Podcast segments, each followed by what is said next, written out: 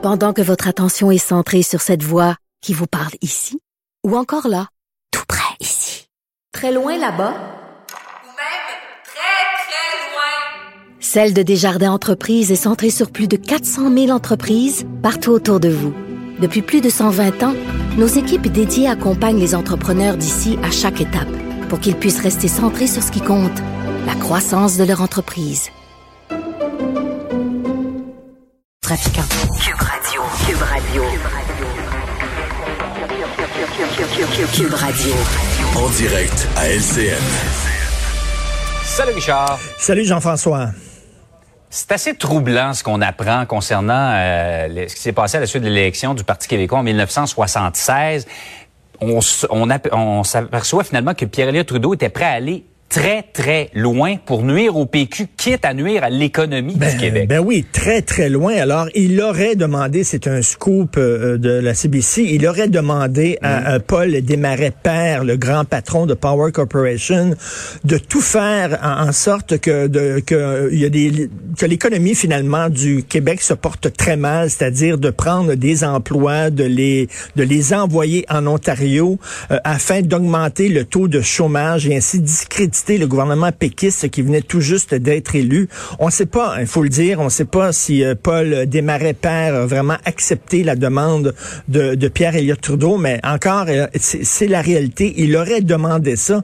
Donc, écoute, t'es premier ministre d'un pays, t'es premier ministre du Canada, euh, les gens ont confiance en toi et t'es prêt à saboter l'économie d'une de tes provinces pour pouvoir gagner euh, une guerre idéologique contre le gouvernement de cette province-là. Ça va très loin. là. Il y a des gens qui parlent de trahison. hein. Je lis la chronique de Mathieu Boccoté aujourd'hui. Ouais. Il dit qu'il est un traître à sa patrie. Il y a même des gens qui demandent qu'on débaptise l'aéroport Pierre-Éliott Trudeau. Moi, je suis pas un fan là, de déboulonner les statues, de débaptiser les institutions. Écoute, il y a une rue Napoléon à Montréal. Est-ce qu'il va falloir débaptiser la rue parce que Napoléon était Ouais. pour l'esclavage et tout ça? là? à un moment donné, on va se calmer. Mais reste que quand même, il, il allait très, très loin. Et parlant de Paul Desmarais Père, c'est pas un secret pour personne que il y a beaucoup de gens qui se, qui se disaient que la presse euh, perdait beaucoup d'argent depuis plusieurs années et Power Corporation gardait la presse en vie. Pourquoi? Même s'il perdait de l'argent, parce que c'était un organe de propagande fédéraliste pour Power Corporation. On le sait. Et là, la question que je me pose, une question que je me pose, la presse n'appartient plus à Power Corporation. On le sait. Maintenant, c'est un organisme sans but lucratif, mais il continue à avoir une ligne éditoriale fédéraliste. Et je me pose la question parce que Stéphanie Gramont, qui a été euh, nommée éditorialiste en chef de la presse, lors de son premier papier, elle a dit, lorsque tu es éditorialiste en chef de la presse, tu dois être fédéraliste. Et je me demande, mais pourquoi? Parce qu'ils appartiennent plus maintenant à Power Corporation. Ils sont libres.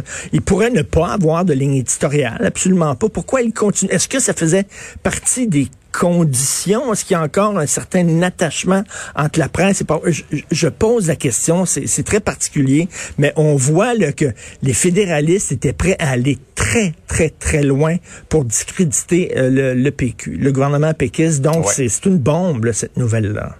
Ah oui, Tout le moins qu'on peut se dire, c'est que ça jouait dur et pas à peu Et près. pas à peu près. Par ailleurs, euh, l'Australie, euh, c'est pas le plus gros pays du monde, au contraire, là, c'est même pas dans les sept euh, plus grands pays de la planète, mais la façon dont ils se tiennent debout face à Facebook est vraiment inspirante pour le reste de la planète. Écoute, là, c'est dans la poche. T'as quand tu Australie? En tout cas, bref.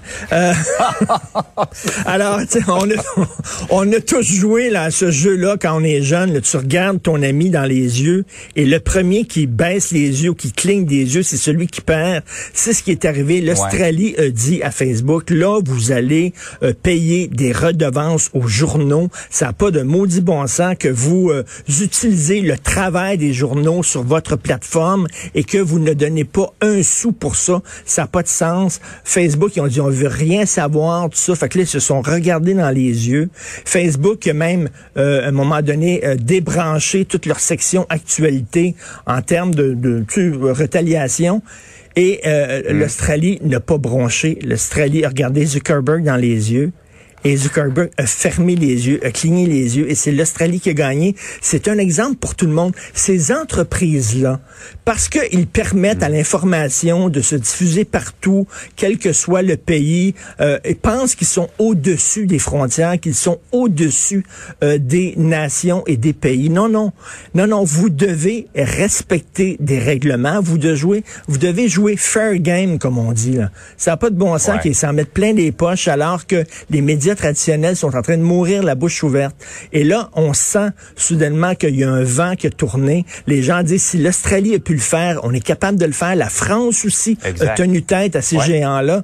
Donc, c'est une leçon pour le Canada. Je pense que cette période-là où ces, ces gens-là, ces entreprises-là se croyaient tout permis, c'est terminé. Le vent tourné, on tourne la page et maintenant les pays disent on va avoir une coalition, là, puis on va les mettre à genoux, ces gens-là. C'est pas vrai que des entreprises, c'est au-dessus des juridictions nationales. Très bonne nouvelle. d'autres pays. Ouais, pour reprendre ton, ton analogie, il y a peut-être d'autres pays qui vont bondir sur l'exemple australien pour faire référence à l'animal national qui est le kangourou. Tout à fait, c'est très bon. Merci beaucoup, Jean-François. Bonne journée. Hey, bonne journée, à demain.